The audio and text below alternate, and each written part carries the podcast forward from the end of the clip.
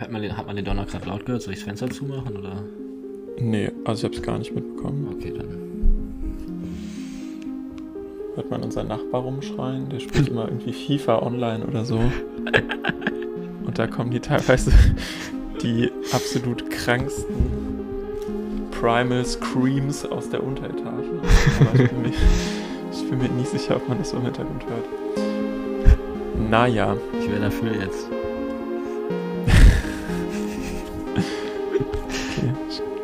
Glaube, er hat wieder verloren.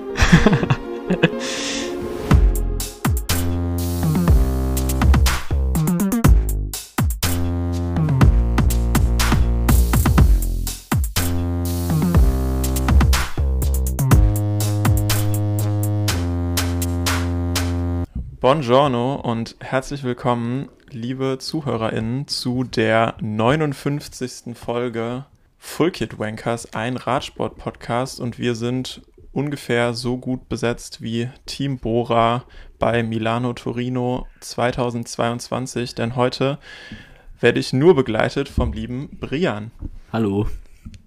Jo, und ähm, wir sprechen heute nur über die Tour of the Alps, früher mal äh, Giro del Trentino, glaube ich, ähm, die klassischerweise so ein bisschen das äh, kleine Giro-Vorbereitungsrennen Ende Mai ist, wo schon viele der Kapitäne, die es dann später zum Giro zieht, äh, schon mal ihre Form austesten können. Und wie sah denn die Startliste dieses Jahr aus, Brian? Ja, also da wir hier fünf Etappen haben, die eigentlich alle über komplett bergiges Terrain führen, hatten wir vielleicht drei Sprinter in der gesamten Startliste. Das waren Andrea Vendrame von Arche Alberto Dainese von DSM, der wieso auch immer in dieser Mannschaft war. Wahrscheinlich hatten sie einfach nicht genug Fahrer dafür.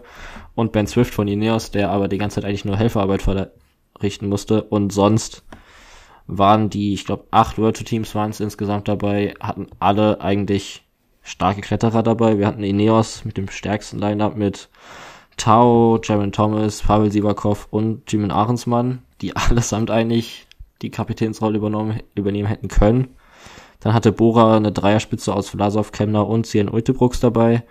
IF hatte noch Yokafi und Jefferson Chipeda da. Bahrain Victorious stand mit Jack Hake und Santiago Buitrago in der Startlinie. Und auch Age Dessert hatte mit Felix Gall und Geoffrey Bouchard noch zwei starke Kletterer in der Startliste. Dazu kamen dann noch so Leute wie Ivan Sosa, Lorenzo Fortunato oder Domenico Pozzovivo, der sein erstes größeres Rennen jetzt für Israel Premier Tech gefahren ist. Ich glaube, der hat die Kopie Bertali als erstes Rennen bestritten und das war jetzt das zweite. Und noch ein paar aus Pro-Teams wie Thorstein Tränen oder Damien Hausen, die vielleicht noch eingreifen hätten können im Vorhinein. Ja, wie du es schon gesagt hast, äh, Ineos, finde ich, hat man vorher eigentlich schon sagen können, gehen da mit Abstand mit dem krassesten Team an den Start. Ähm, also viele andere Teams haben auch so ihr stärkstes Line-up geschickt. Also ich fand zum Beispiel gerade äh, AG Dessert war eigentlich auch relativ gut besetzt für halt ihr Bergteam. Ich nehme an, das ist dann auch einfach die, die sie zum Giro schicken. Außer Bouchard, da bin ich mir nicht sicher. Ähm, aber ja, gegen diese geballte Qualität, die Ineos schickt mit einem ehemaligen Toursieger, ehemaligen Giro-Sieger, äh, Sivakov, Ahrensmann war, glaube ich, auch äh, Dritter, glaube ich, letztes Jahr bei der äh, Tour of the Alps. Ähm, da konnte man auf jeden Fall schon mit äh, ziemlichem Feuerwerk rechnen oder mit ziemlichem Skytrain, je nachdem, in welche äh, Richtung sich das entwickelt. Ähm, und es ging ja auch direkt mit einer richtig äh, ja, lockeren Bergankunft los.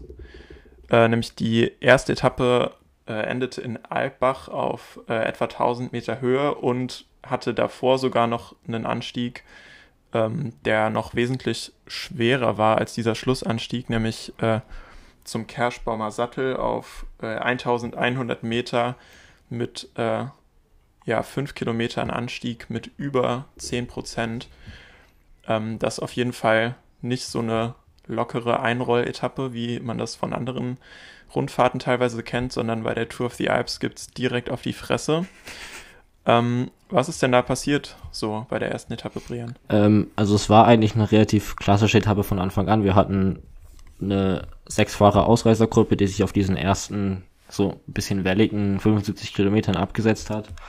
Da waren unter anderem Sergio Samitier von Movistar drin, da war Valentin Paris-Perntre drin von Age Dessert und noch zwei Eolo-Fahrer und äh, Vermeulen aus der österreichischen Nationalmannschaft, der die gesamte Rundfahrt über immer wieder vorne war, um die Sprintwertung zu gewinnen. Es am Ende aber leider nicht geschafft hat, weil Tarek Guggenhardt durch seine Etappensiege einfach zu viele Punkte gesammelt hat. Und in den ersten von drei Anstiegen sind die Teams noch relativ kontrolliert reingefahren, auch hinten im Feld mit Ineos und Bora. In der Führungsarbeit ist da relativ wenig passiert. Ähm, bis zum Zwischensprint eigentlich so gut wie gar nichts. Einmal hat kurz Eolo Kometa versucht, diese Spitzengruppe aufzubrechen, was nicht funktioniert hat, was auch ein bisschen merkwürdig war, 45 Kilometer vorm Ziel, weil es noch sehr weit weg war.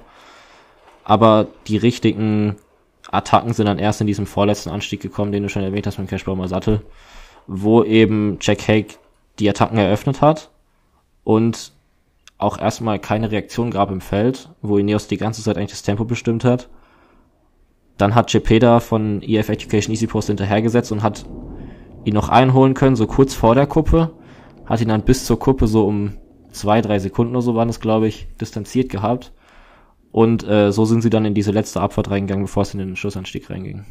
Und äh, ich erinnere mich auch noch daran, Cepeda sah, äh, als er da zu Hake aufgeschlossen hat, wirklich verrückt schnell aus auf diesem äh, steilen Stück, weil Hake hatte sich da so ein bisschen hochgekämpft und hat halt äh, hinten hat Sky, glaube ich, äh, Ineos, glaube ich, auch schon Tempo gemacht und Hake musste sich da richtig mühsam rausfahren äh, um dann so zehn Sekunden um den Dreh vor der Gruppe zu baumeln und Cepeda ist dann einfach in gefühlt einem Antritt direkt äh, an ihn ran und dann auch vorbeigefahren. Ähm, aber Hake hat sich auf jeden Fall als der äh, schnellere Abfahrer von beiden äh, herausgestellt, weil er dann äh, in der Abfahrt schnell wieder aufgeschlossen hat und ähm, dann auch tatsächlich äh, Cepeda in der Abfahrt distanziert hat, weil dieser auf jeden Fall nicht so risikoreich und nicht so sicher diese Kurven runtergefahren ist. Ähm, am Beginn des Schlussanstiegs ist dann Cepeda auch äh, in die hintere Gruppe wieder zurückgefallen und Haig ist mit, äh, hatte so etwa 20, 25 Sekunden Abstand maximal. Wie ist denn dann äh, es ins Finale gegangen? Ja, also es war ziemlich krass, weil Haig hatte ja auf der Kuppe, hatten sie glaube ich so 10, 12 Sekunden Vorsprung auf Ineos. Und den hat Hake in der Abfahrt und diesem ersten nur so ganz leicht ansteigen zum Anfang vom Schlussanstieg. Ähm, da konnte der es wirklich auf 25 Sekunden ausbauen. Es sah zwischendurch so aus, als er Ineos die Etappe wirklich nochmal so aus der Hand geben könnte. Ist dann letztendlich aber nicht passiert, weil die 10 Sekunden, die Hake beim Schlusskilometer noch hatte, haben bei weitem nicht gereicht, weil der einfach richtig schwer war. Da hat Jukalfis dann 900 Meter vor dem Ziel ungefähr mal probiert mit einer Attacke. Hat sich auch lösen können. Dahinter hat sich so eine Vierfahrer Verfolgergruppe gebildet mit Felix Gall, Tarek Hart, Ivan Sosa und Pavel Sivakov, in der Ineos dann dementsprechend auch wieder zu zweit vertreten war. Und die haben sich so ein bisschen angeschaut. Dadurch ist der Vorsprung von Kafi so groß geworden, dass man davon ausgehen konnte, okay, der zieht es jetzt durch. Letztendlich hat dann aber Hart 400 Meter vom Ziel attackiert, konnte sich vom Rest der Verfolger lösen und hat äh, Kafi noch so auf den letzten 200 Metern eingeholt und ist dann mit, ich weiß gar nicht, zwei, drei Sekunden Vorsprung äh, zum Etappensieg gefahren und dahinter hat Felix Gall Kafi noch so auf den letzten 50 Metern übersprintet und hat es geschafft, sich äh, den zweiten Etappenplatz zu holen vor Kafi, Sosa und Vlasov, der auf den letzten 100 Metern auch nochmal aufgedreht hat und dann in die Top 5 reingefahren ist. Mm, und wie hast du so die Zielankunft wahrgenommen? Würdest du sagen, äh, gegen Hart war auf jeden Fall der stärkste? Weil ich habe mich so ein bisschen aufgeregt, weil äh, du hast ja eben angesprochen, es gab so eine Vierer-Verfolgergruppe und Gall ist das eigentlich die ganze Zeit von vorne gefahren und hatte so einen oder zwei Fahrer Lücke nach hinten. Also ähm, ich habe jetzt schon so mitbekommen, scheinbar ist sein Stil einfach die krassesten Anstiege im Sitzen hochzufahren und man kann irgendwie nie sagen, ob er jetzt gerade auf der letzten Rille fährt oder ob er noch sehr stark ist, weil er einfach nie aus dem Sattel geht gefühlt. Ähm, und ich fand, er sah eigentlich die ganze Zeit sehr stark aus und hatte halt auch diese kleine Lücke. Und irgendwann hat er dann, obwohl er noch Abstand hatte, sich einfach umgedreht und äh, wollte halt, dass jemand anders ihm das zufährt und dann ist halt gegen Hart rausgefahren und er konnte nicht mitgehen. Ähm, war das taktisch so klug oder war Theo einfach der Stärkste an dem Tag? Also ich fand auf jeden Fall, dass Felix Geil vielleicht zeitgleich hätte ankommen können mit Theo. Ich glaube aber nicht, dass er einen Sprint gewonnen hätte, weil dafür finde ich den Punch von Theo nochmal ein bisschen zu stark, fast schon.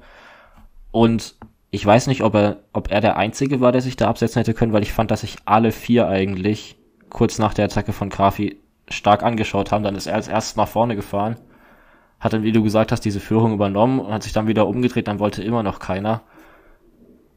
Und dann hat Theo halt diesen Moment abgepasst, wo erstmal auch keiner reagiert hat. Das ist halt die Frage, ob, ob sie reagieren konnten oder nicht. Ähm, die Attacke sah jetzt natürlich nicht so super explosiv aus, weil es da sehr steil war. Kann aber auch mal so ein bisschen täuschen und ja, letztendlich glaube ich, dass einfach Theo doch ein Ticken stärker war als Felix gerade, auch wenn es nicht so deutlich hätte sein müssen, glaube ich. Ja, ich weiß nicht. Äh, irgendwie habe ich dann danach gedacht, okay, ja, vielleicht hätte er auch einfach Theo das von vorne fahren sollen, weil Ineos auch die ganze Arbeit gemacht hat. Aber dann kann es halt natürlich auch sein, dass sie Kathy nicht mal erwischt hätten, wenn halt niemand Tempo gefahren wäre von vorne. Äh, von daher trotzdem ziemlich gute Performance von ihm und ähm, ja, wie du eben schon gesagt hast, äh, Kafi rettet noch den dritten Platz ins Ziel. Sosa und äh, Vlasov äh, sind dann die letzten Fahrer in den Top 5.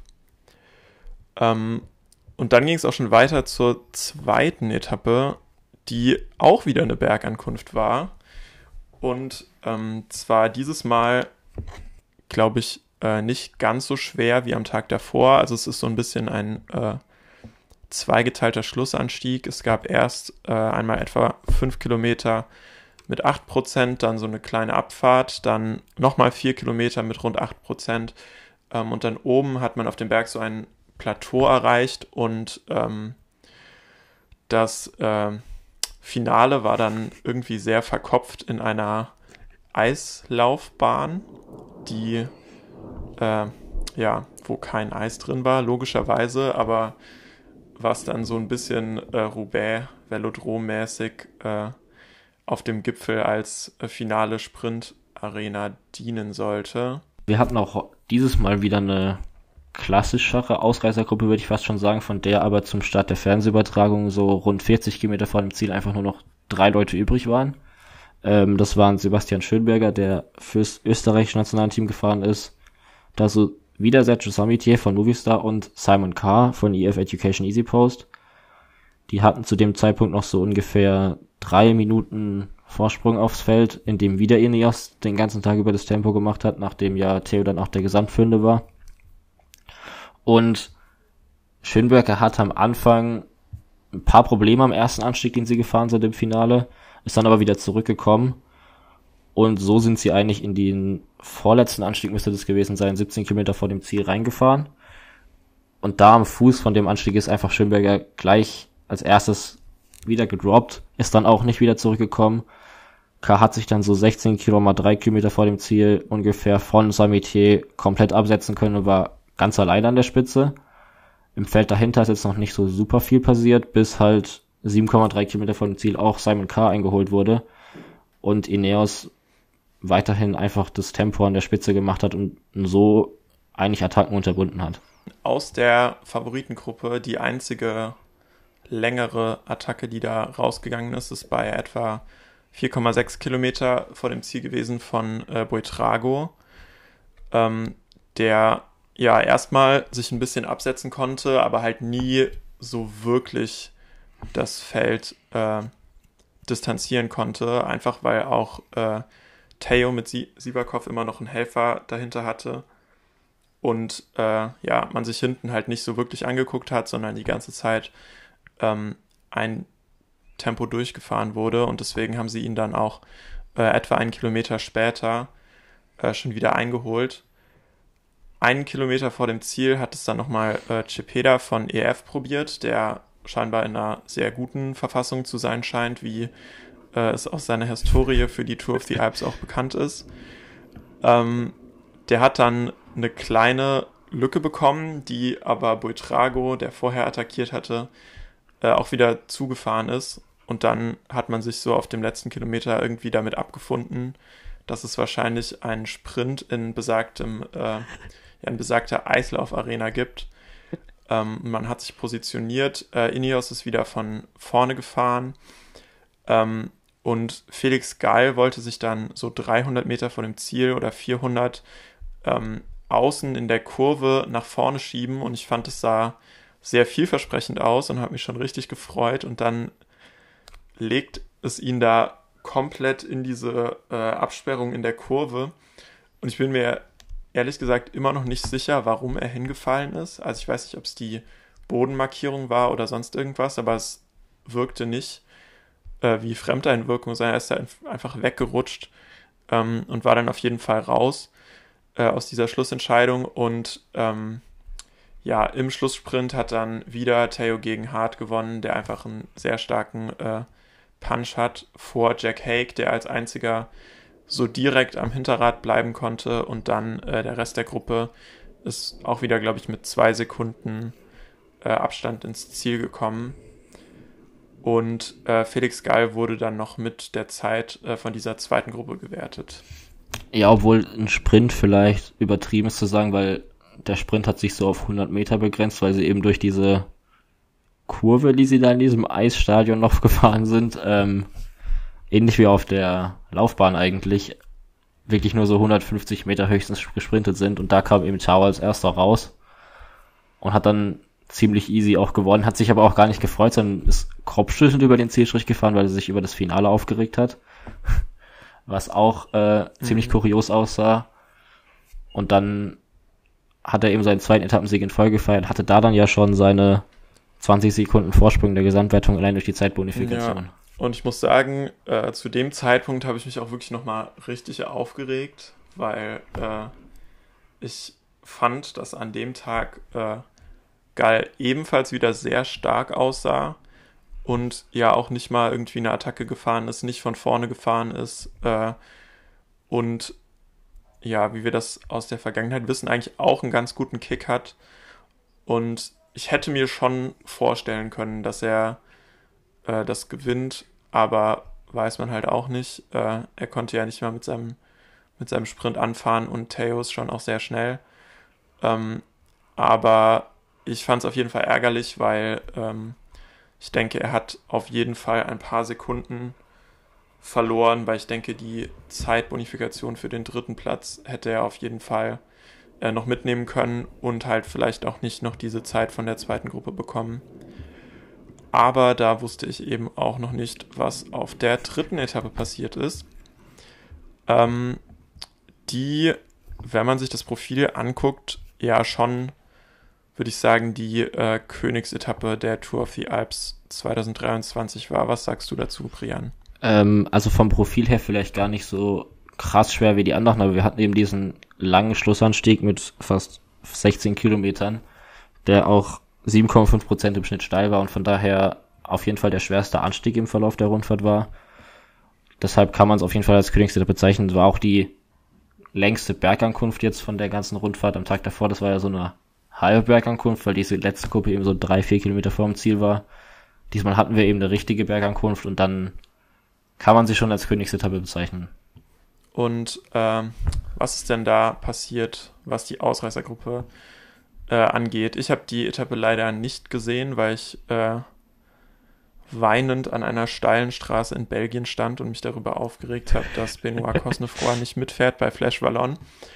Ähm, also fass doch mal kurz zusammen, was auf dieser Etappe äh, passiert ist, Brian. Ja, anders als, als an den anderen beiden Tagen hatten wir dieses Mal eine zwölffahrer starke Ausreißergruppe, die auch so eine gewisse Chance hatte, damit durchzukommen. Da waren unter anderem Joey Dombrowski drin als stärkster Kletterer nominell, da war Jascha Sütterlin, Juri Hollmann aus deutscher Sicht drin, Andrea Vendrame unter anderem von AG Dessert und der Lukas Pesselberger, der auch für das österreichische Nationalteam gefahren ist, die es wieder reingeschafft haben in die Ausreißergruppe. Im Feld hat sich dieses Mal Ineos sehr, sehr zurückgehalten. Das war, haben sie danach auch im Interviews gesagt, dass es absichtlich war. Ähm, und IF hat das Tempo gemacht, hatten so 50 Kilometer vor dem Ziel 3 Minuten 20 Rückstand, wo man dann doch schon absehen konnte, dass es für die Ausreißergruppe eher schwer werden dürfte. Ähm, in dem Anstieg zur Mitte der Etappe ungefähr hat sich Sicherlin erstmal die Bergpunkte geholt, hat sich dann in der Abfahrt auch vom Rest der Gruppe absetzen können, so ein bisschen. Wurde dann aber 39 Kilometer vom Ziel wieder eingeholt. Der Vorsprung lag da allerdings für die Ausreißer schon bei vier Minuten. Also wenn der weiterhin so angestiegen wäre, hätten sie es noch schaffen können. Hat sich am Ende aber nicht so ergeben, weil die Einigkeit in der Gruppe einfach irgendwann einfach gar nicht mehr vorhanden war. Dann haben sich Pösselberger und Vendrame so ein bisschen lösen können sind 18 Kilometer vor dem Ziel weggefahren, hatten dann auch den Zwischensprint noch unter sich ausgemacht, der kurz vor dem Einstieg in den, in diese Bergankunft lag. Und so sind sie letztendlich reingefahren in den Schlussanstieg. Also wir hatten vorne Van und Pöstelberger, dahinter so 10, 12 Sekunden mit den restlichen 10 Ausreisern und das Feld war wieder bei 3 Minuten 20 ungefähr. Und kaum waren sie im Schlussanstieg drin, hat sich Van eigentlich vom Pöstelberger abgesetzt der ja auch nominell so ein bisschen der stärkere Kletterer ist. Die Verfolgergruppe dahinter hat sich auch erwartungsgemäß immer weiter aufgelöst eigentlich. Äh, Im Feld ist weiterhin IF gefahren und so ist relativ lange nicht so super viel passiert. Ein Glück, dass ich das nicht mitbekommen habe, sonst hätte ich vermutlich einen Herzinfarkt bekommen. Dombrowski hat sich dann auf jeden Fall irgendwann aus diesen von den restlichen Verfolgern lösen können, ist 11,4 Kilometer vom Ziel zu Fendrama aufgefahren und hat ihn eigentlich nach 200 oder 300 Metern auch abgestellt gehabt. Da ist dann der Vorsprung zuerst nur so 10 Meter groß gewesen für ein paar hundert Meter und dann ist er sehr schnell stark angestiegen. Und Dombrowski hat seinen Abstand, den er da hatte, wirklich relativ lange noch halten können. Er hat dann zwischendurch, als Bora die Tempoarbeit im Feld angefangen hat mit Matteo Fabro, so zwei Minuten Vorsprung noch, also hat er schon eineinhalb Minuten eingebüßt gehabt und hat diese zwei Minuten aber sehr, sehr lange verteidigen können. 5,7 Kilometer vom Ziel kam es dann zu der wahrscheinlich entscheidenden Attacke im Rennen äh, durch Lennart Kemmler, der sich bei 45 Sekunden Rückstand waren es dann noch ungefähr auf Dombrowski lösen konnte. Da hat keiner so richtig reagiert. Äh, 600 Meter später ist dann Cepeda auch losgefahren und hat äh, zu ihm aufschließen können. Buitrago hat das gleiche versucht, der hat es nicht mehr ganz geschafft und ist wieder zurückgefallen zur Gruppe um Ineos. Und dann sind sie 3,2 Kilometer vom Ziel zu Dombrowski hingefahren, der sich eben bis dahin noch an der Spitze halten konnte. Ähm, zu seinem Pech ist er genau in dem Moment, als er in die Favoritengruppe zurückgefallen ist, gab es die Attacke von Tal Guggenhardt dort, 1,8 Kilometer vom Ziel. Da lagen die Favoriten außer Kemner und Cepeda allerdings schon 15 Sekunden hinter den beiden und die Lücke konnte er dann nicht so schnell schließen. Was er aber geschafft hat, ist, dass diese Gruppe wirklich deutlich reduziert wurde. waren dann, glaube ich, nur noch Jack Hake, Yukafi und Vlasov dabei. Fortunato war dann noch so knapp am Hinterrad gehangen, hat es aber geschafft, dran zu bleiben, was auf jeden Fall eine starke Leistung war. Weil es zum Beispiel unter anderem Buitrago gekostet hat, der ist zurückgefallen und kam auch nicht wieder zurück. Und so ging es in diesen Schlusskilometer rein, dass wir vorne Cepeda und Kemner hatten. Die Lücke zur Favoritengruppe um Jürgen Hart ist aber merklich kleiner geworden, so mit jeden 50 Metern. Und Kemner hat sich dann 600 Meter vom Ziel dazu entschieden, Cepeda zu attackieren. Hat ihn auf so einem, es war dann nicht mehr ganz ansteigend, sondern noch so leicht ansteigendes Gelände abgehängt und zwar wirklich sehr schnell abgehängt. Was auch daran liegen könnte, dass er ihn einfach einen Kilometer davor nie wieder abgelöst hat. Sprich, Cepeda ist dann ab zwei Kilometer ungefähr eigentlich nur noch alleine von vorne gefahren. Und so hat Kemner die Etappe im Solo gewonnen. Dahinter hat sich Vlasov auch noch den Sprint von den Verfolgern geholt, die auf der 200, 300 Meter langen Zielgerade auch noch Cepeda eingeholt haben. Und äh, ist eben auf zwei gefahren, hart danach auf Platz vier und Fortunato und Jack Hague in der gleichen Zeit. Der Rest hat da Zeit verloren gehabt. Ja, unter anderem leider auch äh, Felix Gall bei den Abgehängten, der dadurch fast aus den Top Ten gefallen ist. Ähm, Genau, wie du schon gesagt hast, Fortunato finde ich dieses Jahr wieder richtig stark. Ich glaube, im letzten Jahr hat man nicht so viel von dem mitbekommen, aber äh, der sieht echt gut aus. Äh, Matthew Riccitello von Israel Premier Tech auch bis dahin auf jeden Fall äh, mit einer guten Performance, der ist Achter geworden und äh, Max Poole, ähm, 20-jähriger Engländer von äh, DSM, von dem ich bis dahin auch noch nichts gehört habe. Ähm, der auch das Nachwuchstrikot trägt, äh, ist Neunter geworden. Also ziemlich viele Leute auch vorne dabei, mit denen ich jetzt nicht unbedingt gerechnet hatte vor der Rundfahrt. Ähm, aber sehr schön.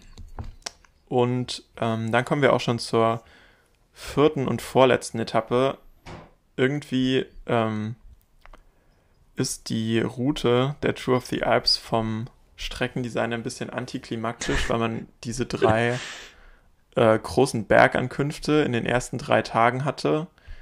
Und ähm, dann gab es noch irgendwie so zwei, ich sag mal, Giro-Überführungsetappen. Etappen.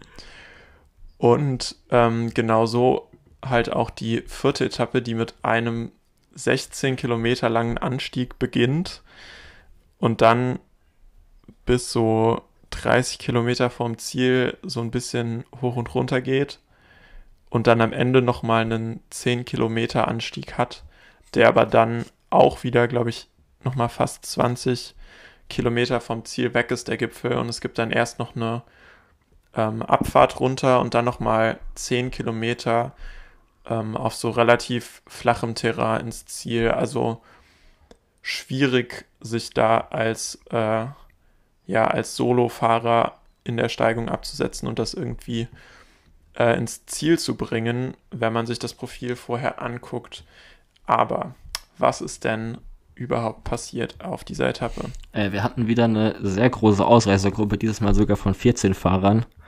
Und ein Team hat es sehr darauf abgesehen, in dieser Gruppe zu sein, nachdem Ivan Sosa am Vortag noch bei der Bergankunft viel Zeit verloren hat. Ich glaube ungefähr vier Minuten oder so. Der war davor ja noch bei den Besten immer dabei, hat dann wieder seinen Ivan Sosa-Tag gehabt und alle GC-Hoffnungen verloren. Und Movistar hat es deshalb einfach mit vier Fahrern in diese Ausreißergruppe reingeschafft. Das waren Sergio Samitier, Oscar Rodriguez, Antonio Pedrero und Gregor Mühlberger. Dazu hatten wir auch IF und Q365, die jeweils doppelt vertreten waren. Bei Q365 hat Mark Donovan noch später zu dieser Br Gruppe überbrücken können. Der war am Anfang noch nicht dabei gewesen. Weitere Fahrer, die man jetzt äh, vom Namen her noch größer kennt, sind Patrick Konrad gewesen, Thorstein Trein, oder auch Geoffrey Bouchard von Age Dessert.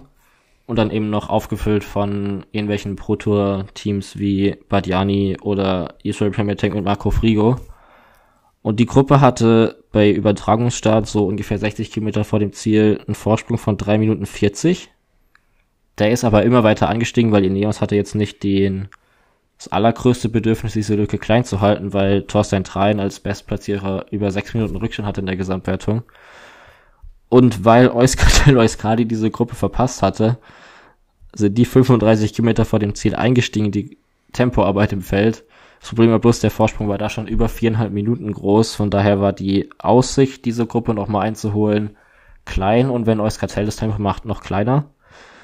Und so ist es eigentlich auch gekommen, dass äh, der Vorsprung so bis auf drei Minuten 40 oder so wieder runtergegangen ist, aber eigentlich nie so runterging, dass es kritisch wurde, dass man gedacht hat, dass diese Gruppe nochmal eingeholt werden könnte.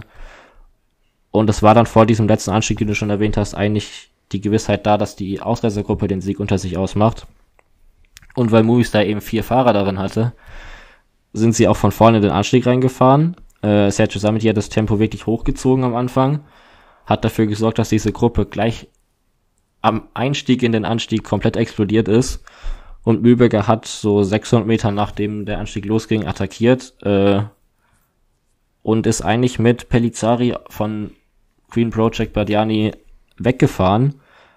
Die haben dann 22 Kilometer vom Ziel noch Gesellschaft bekommen von Thorstein Trein und die drei Fahrer sollten dann auch die Entscheidung um den Etappensieg unter sich ausmachen, weil der Rest um Geoffrey Bouchard, die anderen Movistar-Fahrer, Patrick Konrad und Co., die konnten da nicht mehr hinfahren.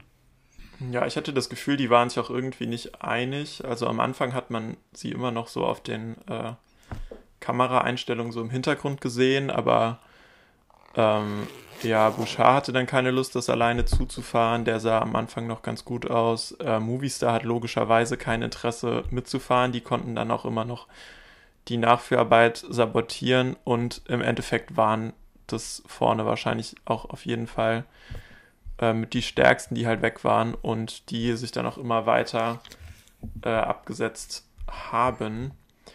Ähm, es gab auf jeden Fall noch die äh, im Vorhinein vorbereitete Meme-Attacke von Jush Kartell hinten im äh, Feld, wo dann äh, Riccitello auch mitgegangen ist, die aber auch etwa einen Kilometer äh, später wieder gestellt wurde.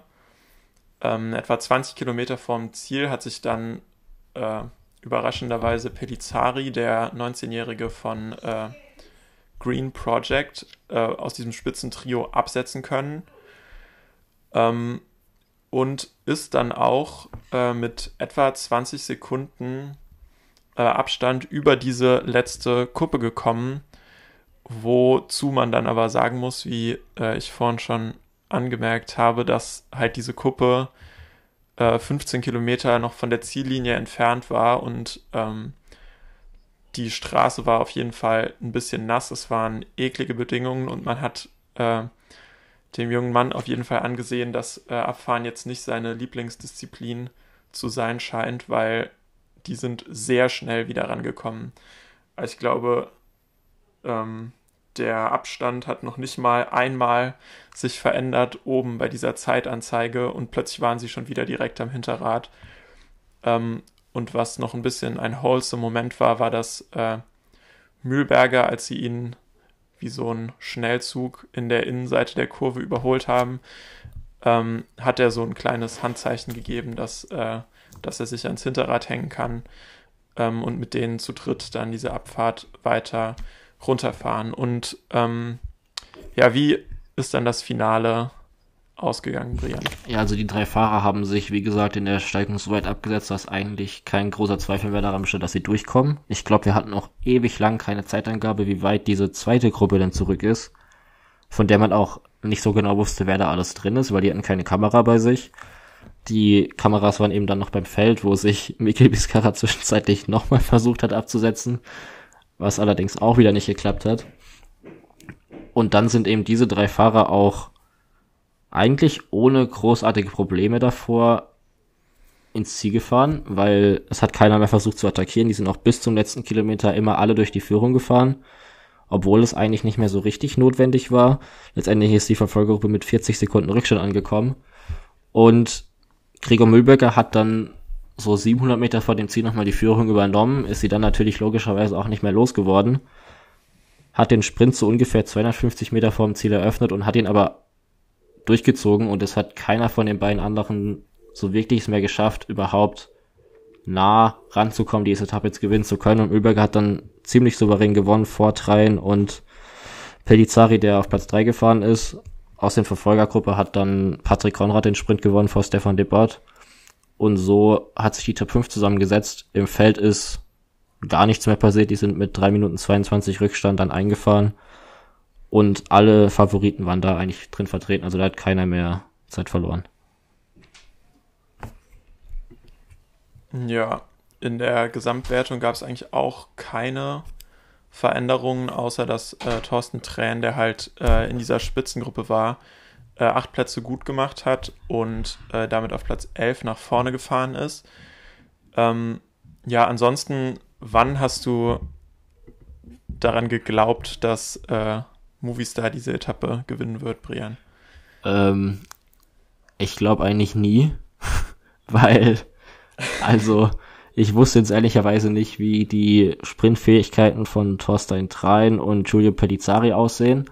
Aber Mühlberger ist jetzt auch nicht bekannt dafür, der allerstärkste Sprinter zu sein. Und dann war er auch noch in dieser ersten Position auf dem letzten Kilometer, wo ich dann schon wieder Angst hatte, dass die vier Fahrer in der Ausreisergruppe sich mal so gar nicht gelohnt haben, weil es sah ja zwischendurch schon sehr düster aus, als Pellizzari sich da einfach alleine abgesetzt hat. Und Movistar eben von vier Fahrern nur noch einen dabei hatte in der Entscheidung. Ähm, umso besser dann, dass sie es am Ende geschafft haben und so den ersten Sieg seit zwei Monaten ungefähr eingefahren haben, weil der letzte war noch bei der UAE Tour. Es war jetzt eine relativ lange Durchstrecke auch, obwohl sie ja zwischendurch schon noch starke Leistungen gezeigt haben, bei Klassikern zum Beispiel. Aber so ein Sieg hat eben gefehlt und den haben sie jetzt endlich wieder einfahren können. Ja, ich habe irgendwie die ganze Zeit gedacht, dass Mühlberger diesen Sprint gewinnen wird. Und ich bin mir gar nicht so sicher, warum. Ich glaube, ich habe ihn mit Pöstelberger verwechselt von Bora, weil der auch schon so, äh, so flache Sachen mal für sich entschieden hat. Äh, und dann habe ich, glaube ich, dadurch herausgefunden, dass ich nicht so sicher bin, wer Gregor Mühlberger ist. Aber ähm, umso besser. Also sah auf jeden Fall ziemlich stark aus. Mit äh, Pelizari habe ich tatsächlich nicht mehr so gerechnet. Also für ihn war es, glaube ich, tatsächlich dann äh, sehr gut, dass äh, dass er mit diesen beiden anderen ähm, die Abfahrt mitfahren konnte und sich da einfach ranhalten konnte. Aber ich hatte jetzt äh, nicht das Gefühl, dass er noch große Reserven hat äh, auf dieser Zielgerade.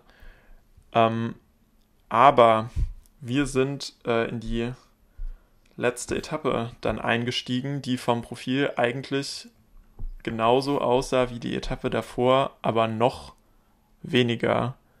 Also es war so die äh, das glatt geschliffene Profil von der Etappe davor. Es gab am Anfang äh, einen hohen Berg, den man aber auch nicht komplett von unten hochgefahren ist. Dann gab es eine ewig lange Abfahrt, ähm, eigentlich fast flache Kilometer, bis es dann ähm, auch wieder 30 Kilometer ungefähr vor dem Ziel ähm, noch einen Anstieg gab, der tatsächlich dieses Mal äh, ein bisschen schwerer war. Ich glaube im Durchschnitt auch irgendwie 8, 9 Prozent ähm, der dann auf einem Plateau äh, gemündet ist und von da ging es dann aber auch am Ende wieder zur Zielankunft im Tal und es gab eine gigantische Spitzengruppe dieses Mal wieder. Ähm, wie hat die sich zusammengesetzt, Brian? Ja, also es gab erstmal einen sehr langen Kampf um diese Ausreißergruppe, weil, wenn man den Ticker gelesen hat, es gab am Anfang eine 15-Fahrer-Ausreißergruppe, in der Movistar einfach wieder mit drei Fahrern vertreten war auch mit den gleichen drei wie am Vortag, außer Gregor Mühlberger. Ähm, die wurde aber wieder eingeholt vom Feld. Ich glaube, Ineos war dafür verantwortlich und dann hatten sich zwischenzeitlich nur drei Ausreißer absetzen können. Das waren Florian Lipowitz von Bora, Georg Steinhauser von EF Education Easy Post und Nicolas Prodom von Age Dessert, die dann aber wieder von 20 Fahrern, die sich wiederum aus dem Feld gelöst haben, aufgefahren wurden. Und dann gab es eine 23-Fahrer-Ausreisergruppe, in der unter anderem Age Dessert viermal vertreten war. Uno X hatte drei Fahrer drin, Bora hatte zwei, IF hatte zwei, Q365 hatte die gleichen beiden wie am Vortag. Dann waren noch Leute wie Luis Leon Sanchez drin, die äh, einen relativ großen Namen haben. Und so 60 Kilometer vor dem Ziel hatte die Gruppe wieder fast vier Minuten Vorsprung. Und es sah halt wieder so ähnlich aus wie im Vortag, dass äh, es relativ sicher war, dass die Gruppe durchkommen wird, weil Ineos im Feld, die im Feld die Tempoarbeit gemacht haben, einfach wieder keinen großen Ansporn haben musste, jetzt die Gruppe einzuholen. Die mussten ja eigentlich nur noch die Gesamtführung verteidigen,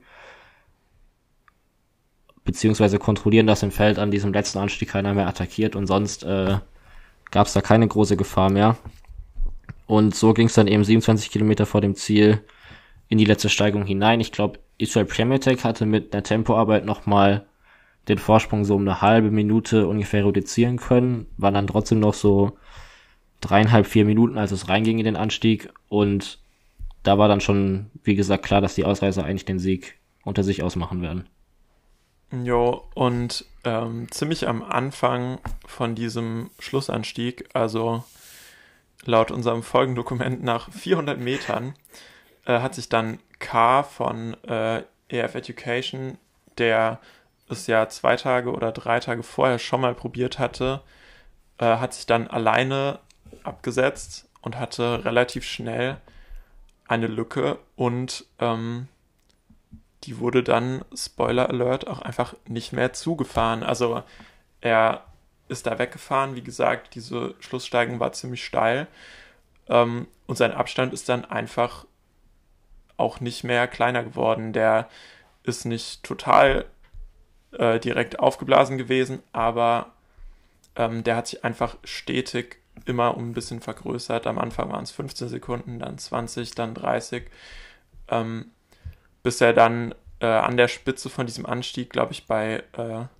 45 Sekunden oder sogar schon bei einer Minute war. Ähm, während hinten im Feld eigentlich auch eher nichts Krasses passiert ist. Ähm, Richie Tello von äh, Israel hat sich zwischendrin mal äh, abgesetzt und äh, Max Pool, über den wir auch schon mal gesprochen haben, von DSM äh, ist mitgegangen. Die konnten sich aber nicht äh, wirklich absetzen, sondern wurden auch relativ schnell äh, wieder gestellt.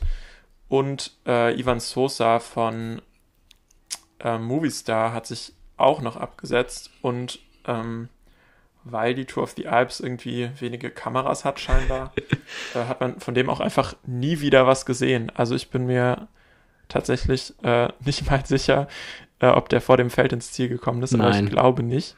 Nein, also wir haben ihn, man hat ihn zwischendurch immer wieder gesehen, wie er so einzelne Leute aus der Ausreisergruppe eingesammelt hat. Und ich bin mir ziemlich sicher, dass er eigentlich mit einem Vorsprung über die Kuppe gefahren sein müsste. Aber der wurde wahrscheinlich irgendwann in diesem, in der Abfahrt oder auf diesem Hochplateau, das sie dann noch gefahren sind für, für fünf Kilometer, irgendwo da muss er eingeholt worden sein, weil der Vorsprung, den er sich da rausgefahren hat, war schon relativ groß, weil Ineos eben einfach kein Interesse daran hatte, jetzt also super schnell hochzufahren, wenn keiner attackiert. Und letztendlich war der Kampf um weiße Trikot mit Richie Tello und Max Poole umkämpfter als der um den Gesamtsieg, weil es hat wirklich gar keiner mehr angegriffen und Ineos ist da einfach ziemlich unbedrängt über die Kuppe drüber gefahren. Und dazu dann noch in dieser regenlassen Abfahrt wollte keiner mehr irgendwas riskieren. Und so ist Thiago Genhardt ziemlich souverän dann Gesamtsieger der Tour of the Alps geworden.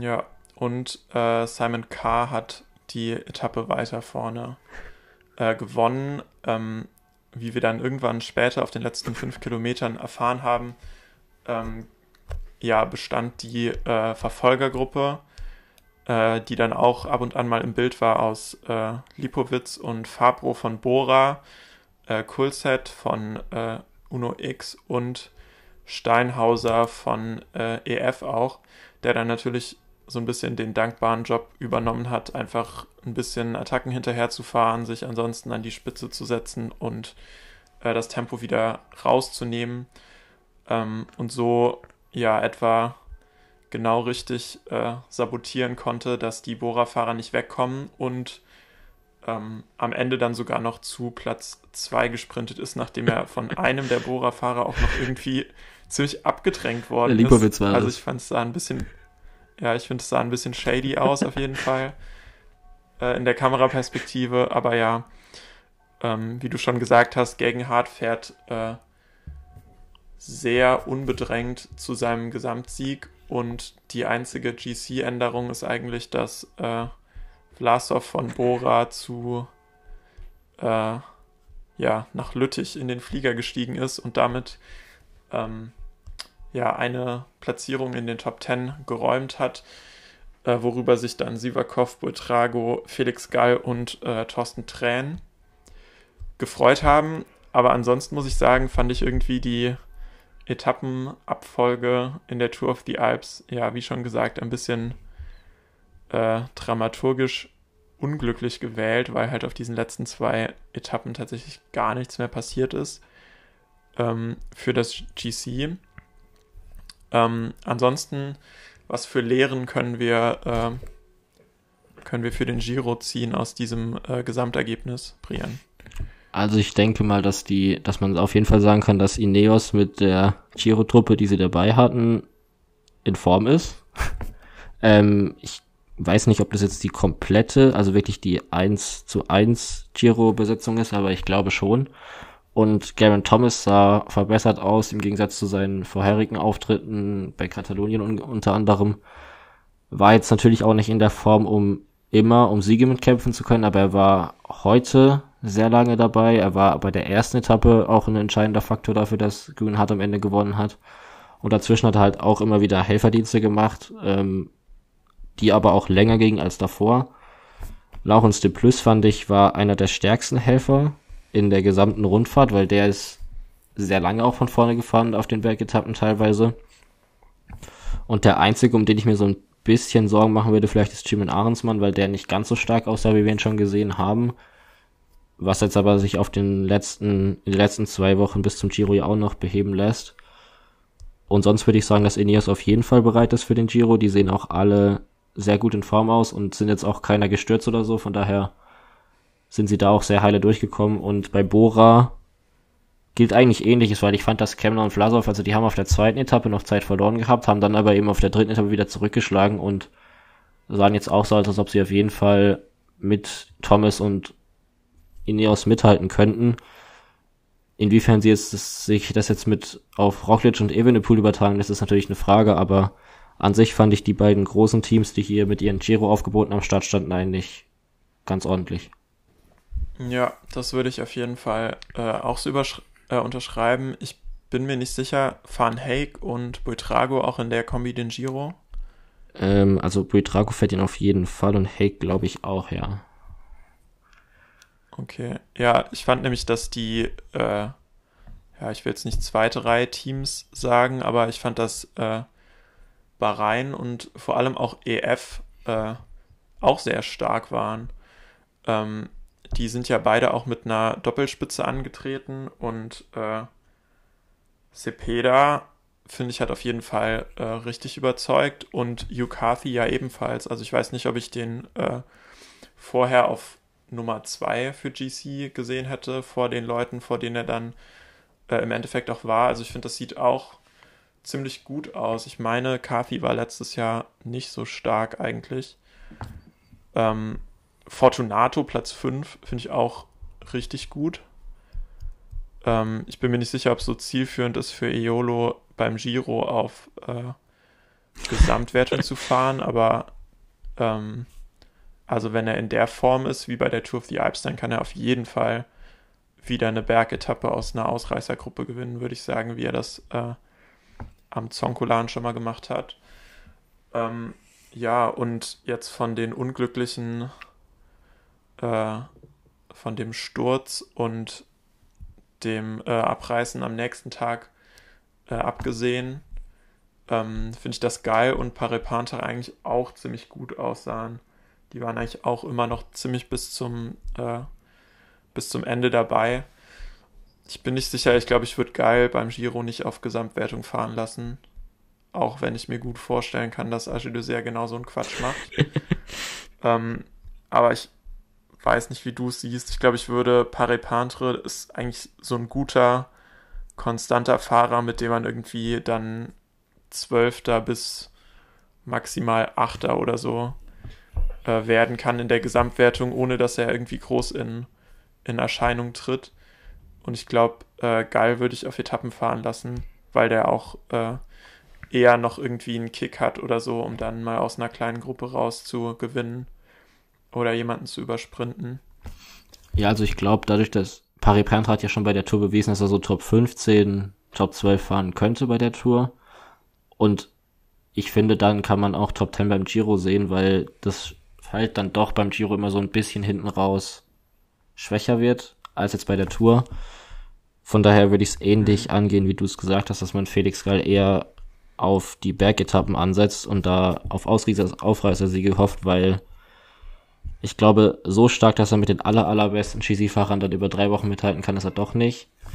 Und um nochmal zu EF zu kommen, also die fahren halt wirklich ihre richtig starke Saison einfach hier weiter. Die waren fast jeden Tag irgendwie bei der Etappenentscheidung beteiligt. Wir hatten Chipeda, wir hatten Kafi, Simon Carr, die ja alle drei mal bei Etappen vorne lagen und dann nochmal kurz vorm Ziel jeweils eingeholt wurden. Jetzt haben sie sich eben am letzten Tag dann nochmal den Sieg holen können, womit sie sich auf jeden Fall belohnt haben für eine richtig starke Rundfahrt und ich bin mir nicht ganz sicher, wie viel wir da jetzt erwarten können von Carfi beim Giro, weil da gibt's ja Zeitfahren und das ist jetzt nicht so seine super große Stärke. Aber er sieht auf jeden Fall viel besser aus letztes Jahr, wo er erst in der dritten Woche so richtig in Form gekommen ist und dann da zweimal Vierter wurde auch so auf einer Etappe und sich irgendwie in die Top Ten noch vom GC reinschieben konnte, aber davor ja zwei Wochen lang ziemlich vom Erdboden verschluckt war. Und wenn ich mich richtig entsinne, ist, glaube ich, Uran auch dabei beim Giro, der jetzt nur spontan bei der Tour the Alps rausgegangen ist. Aber wenn der auch noch dabei ist, er ist auf jeden Fall ein besserer Zeitfahrer und seine letzten Wochen auch deutlich besser in Form aus, als wir es sonst von ihm kennen. Von daher kann ich mir vorstellen, dass die auch beim Giro eine größere Rolle spielen könnten. Ja, gerade Cepeda sah auch auf jeden Fall äh, richtig stark aus. Der ist ja vor zwei Jahren, 2021, schon mal Vierter bei der Tour of the Alps geworden für, äh, für Androni noch und dann irgendwie vom Erdboden verschluckt gewesen danach.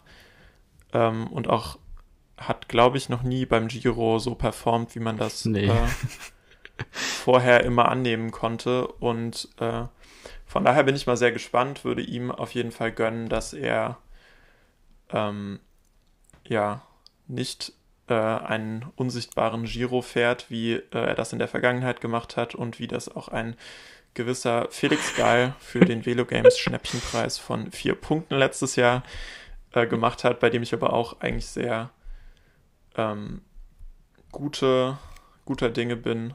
Der ist eigentlich bei jedem Rennen, was er dieses Jahr gefahren ist, was er letztes Jahr schon gefahren ist, sah er besser aus, auch wenn es jetzt die äh, Gesamtwertung bei der Tour of the Alps äh, nicht widerspiegelt. Ähm, und ansonsten bleibt eigentlich nicht mehr so viel zu sagen. Also Tour of the Alps immer sehr schönes Rennen, finde ich. Und ähm, hast du noch irgendwelche letzten Worte? Sie haben auf jeden Fall einen Teil der Twitter-Gemeinde glücklich gemacht mit zwei Ausreißersiegen, die in dieser Saison bisher nicht so stark aufgetreten sind, aber sonst, ja, Tour of the Alps ist auf jeden Fall immer eine der cooleren Rundfahrten, wenn man Kletterer oder Bergetappen mag, weil es da einfach jeden Tag hoch und runter geht und keine großartig langweiligen Etappen normalerweise gibt. Von daher hat es auch dieses Jahr die Erwartungshaltung erfüllt. Ja, das würde ich auch sagen. Ähm, wir haben natürlich nicht vergessen, dass es äh, zwischendrin auch noch äh, Rennen in Belgien in den Ardennen gab. Da gibt es dann vielleicht äh, auch noch eine Folge zu allen drei Rennen zusammen. Spoiler, vielleicht gewinnt wieder ein Slowene. Und ähm, ja, dann bleibt mir eigentlich nur noch, äh, mich bei dir zu bedanken, Brian. Danke, Kilian. Und äh, wir verabschieden uns von dieser äh, sehr mau besetzten Folge Full Kid Wankers und äh, hoffen, dass wir beim nächsten Mal wieder so viele wie möglich von euch und auch von unseren Co-Hosts begrüßen dürfen. Bis dahin, tschüss.